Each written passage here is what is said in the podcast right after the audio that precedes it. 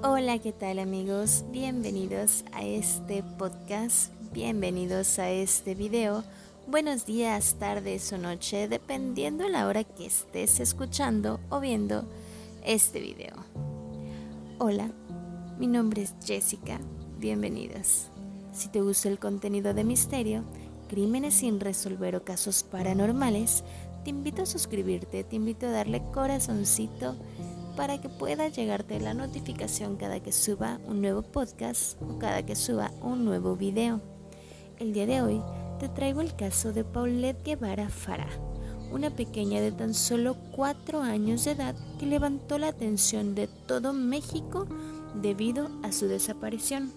Sé muy bien que ya hay muchos videos acerca del caso, incluso hay una serie en Netflix la cual está muy bien desarrollada, pero te traigo acá para escuchar o para ver y darte más información si es que no sabes del caso. Vamos a comenzar. Apaga las luces, ponte los audífonos y vamos con el video. Y vamos con el podcast. Lo que tenemos acerca de la pequeña es lo siguiente. Paulette Guevara Farah nació el 20 de julio del 2005 en Ciudad de México. Fue una niña de 4 años con una discapacidad de deficiencia motriz y trastorno de lenguaje. Aparte de lo ya mencionado, su vida era relativamente normal. Contaba con dos nanas que se encargaba de sus cuidados y tenía una hermana mayor que ella. Tenía las dos nanas porque debido a la discapacidad que tenía, era muy difícil hacerse cargo de la niña su mamá sola. Vamos a ver los hechos del caso. Paulette atrajo la atención de todos los medios cuando el 22 de marzo del 2010 presuntamente desapareció de su casa sin dejar ningún tipo de rastro.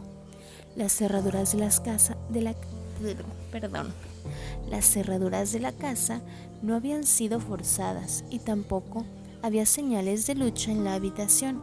Así es que si alguien se hubiese secuestrado a la niña, si alguien se la hubiese llevado, debía ser alguien cercano a ellos, ya que no había rastros ni registros de que hubiera habido algún forcejeo.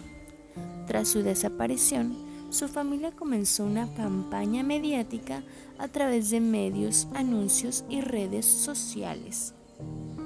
La noche del 21 de marzo del 2010, Paulette llegó de Valle de Bravo a su casa ubicada en Huitzilucan, acompañada de su hermana mayor y su padre Mauricio Guevara. La menor de las niñas la madre de las niñas, Lisette Farah, esperaba su llegada para meterlas a dormir y prepararlas para poder acostarlas. Así lo hizo y esa fue la última vez que vieron a la pequeña Paulette.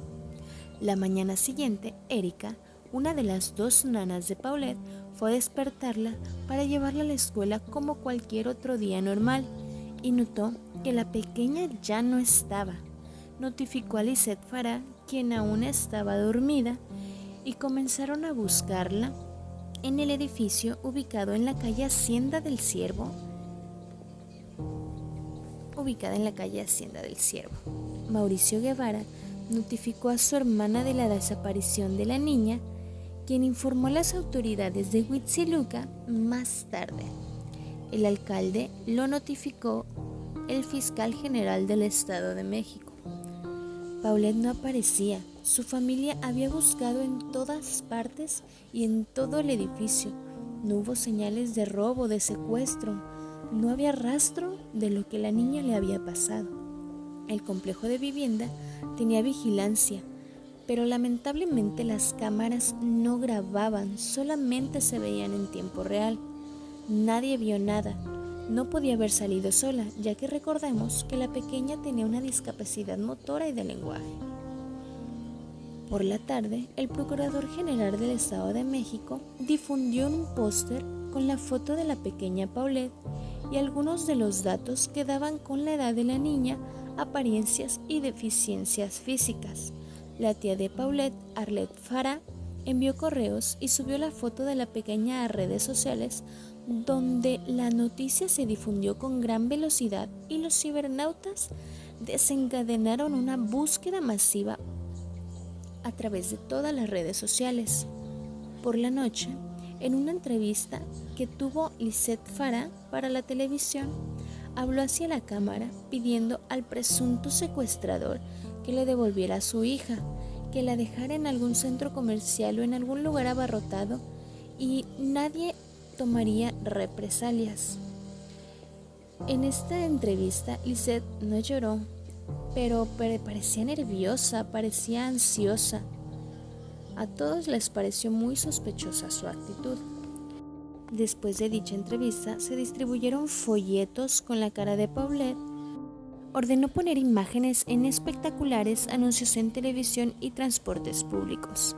Mauricio Guevara también apareció en los medios pidiendo que le devolvieran a su hija.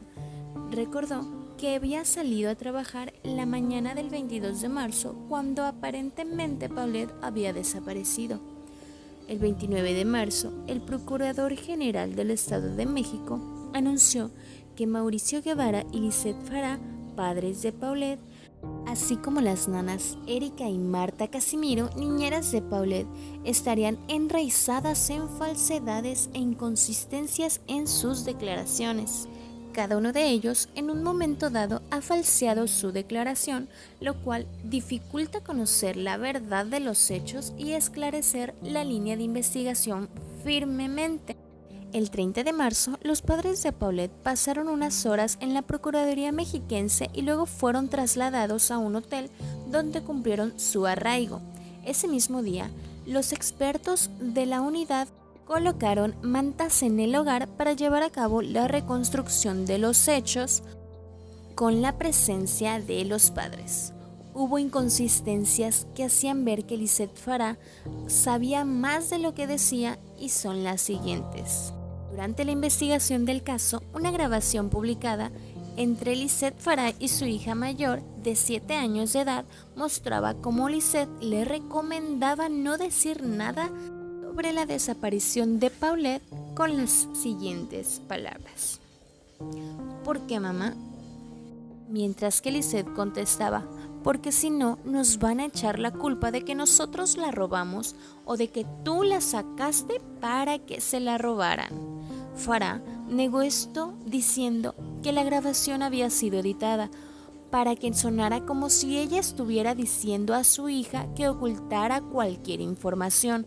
Sin embargo, más tarde aceptó que estas fueron las palabras que dijo a su hija, argumentando que sí había dicho eso, pero que no en el contexto que lo habían mostrado. Otra de las inconsistencias fue la pijama de Paulette en el 2010 se publicó un video titulado El extraño caso de la pijama de Paulette en YouTube. El video muestra fotografías del cuerpo tomadas por expertos vistiendo con una pijama, además, de una entrevista con la madre de la niña hecha por el programa Hechos de Fuerza Informativa de TV Azteca, en el cual la misma pijama aparece sobre la cama de Paulette. Sin embargo, una de sus nanas confirmó que la pijama en la que aparecía Paulette en las fotografías difundidas de su cuerpo era la misma con la que ella había vestido a la niña el 21 de marzo en la noche de su desaparición. Vamos ahora con el descubrimiento del cuerpo y la autopsia de la pequeña. El 31 de marzo, alrededor de las 2 de la mañana, el cuerpo de Paulette apareció en su propia habitación, envuelta en sábanas entre el colchón y su cama, en los pies de la misma, el mismo lugar donde su madre había ofrecido entrevistas. Expertos de diversas agencias habían visitado e incluso perros entrenados para encontrar, para encontrar el paradero de la niña, pero nadie se percató que la existencia del cadáver se localizaba justamente ahí. Se localizó debido al olor a putrefacción. Su muerte fue declarada como accidente y se concluyó que había muerto durante la noche después de que se volteara sobre la cama y que terminara en los pies de la misma y murió por asfixia. La forma en que murió fue descrita como asfixia mecánica por obstrucción de las cavidades nasales, compresión de tórax abdominal.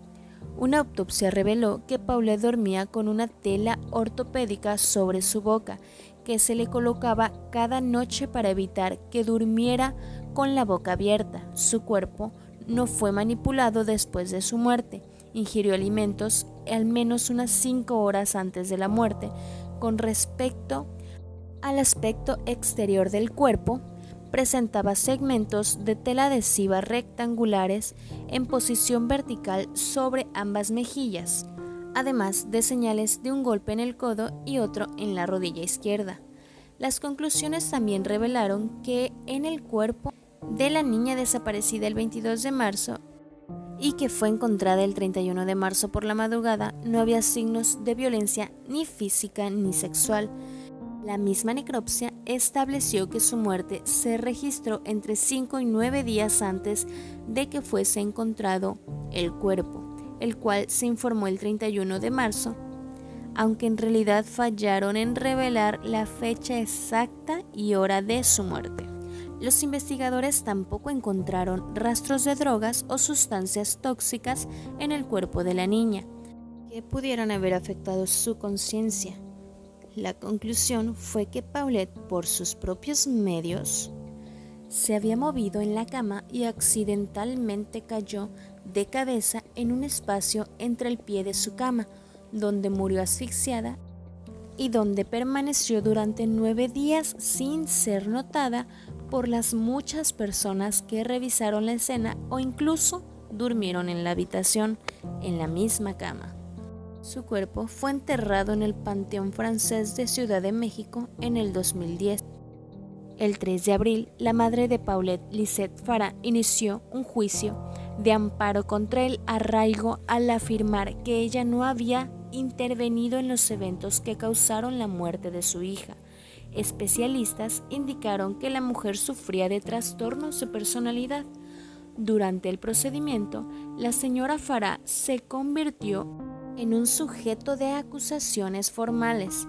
El 4 de abril, el juez concedió libertad a los padres y niñeras de Paulette.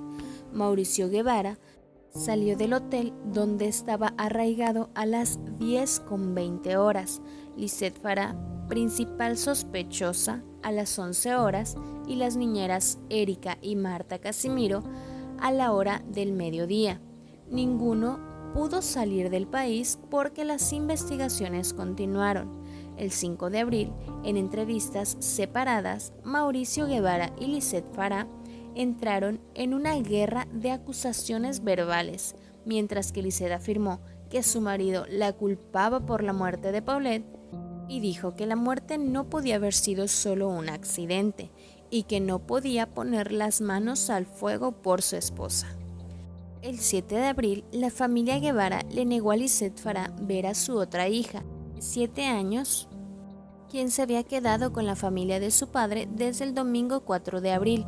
El 10 de mayo, el Procurador General del Distrito Federal, quien también colaboró en el caso a petición de su contraparte en el Estado de México, otorgó la custodia de la hermana de Paulette a su madre, Lisette Farah quien había interpuesto una denuncia contra su esposo exigiendo la custodia de la niña. El 26 de mayo, aunque Alberto Basbas, el procurador, había defendido la investigación y conclusión del caso, renunció a su cargo como titular de la Procuraduría General del Estado de México diciendo que una Procuraduría necesita confianza para actuar con eficacia y la dependencia a su cargo la había perdido por el cuestionamiento de su actuación en las pesquisas de la muerte de Paulette Guevara Farah. Siete años después, el 3 de mayo del 2017, el cuerpo de Paulette fue exhumado de su tumba y cremado, ya que las autoridades consideraron que sus restos ya no eran objeto de evidencia para la investigación del caso. Declaraciones de las nanas de Paulette son las siguientes. Erika y Marta Casimiro eran las nanas que trabajaban con la familia para cuidar a Paulette. ellas aseguraban que el cuerpo de la niña no estuvo en su habitación desde el día de su desaparición. Ambas mujeres dijeron que Paulette nunca se cayó de la cama y que era imposible que su cadáver haya estado debajo del colchón desde el 22 de marzo, cuando sus padres la reportaron como desaparecida. Y más aún cuando ellas mismas son las que tienden las camas. Hay muchas imágenes que ruedan en internet donde se muestra cómo la cama antes de encontrar el cuerpo era mucho más baja y después de encontrar el cuerpo estaba más alta, como si hubiese sido manipulada y como si el cuerpo se hubiese plantado. Mi opinión es que es muy ilógico que había tantas personas entrando y saliendo de la habitación. Incluso la amiga de Lice durmió ahí y nadie se dio cuenta ni del olor ni de algo extraño. Incluso un video que puedes encontrar en YouTube de cuando encuentran el cuerpo de la niña, los mismos forenses que la encontraron mencionan con sus propias palabras, la madrearon. Entonces no creo que haya sido un accidente como lo muestran. Siento que los padres sabían o saben más de los sucedidos respecto a la pequeña que no dijeron ni creo que digan y que la policía o fue comprada o algo más pasó ahí. Pero bueno, esa es mi humilde opinión. Bueno gente, hasta acá ha llegado el caso de este día. Muchas gracias si escuchaste hasta acá. Puedes darle corazoncito, puedes darle me gusta si te gustó, puedes suscribirte. Estaré subiendo videos, estaré subiendo podcasts lo más constante posible que pueda para darles algo para entretenerse. Muchas gracias por acompañarme y hasta la próxima.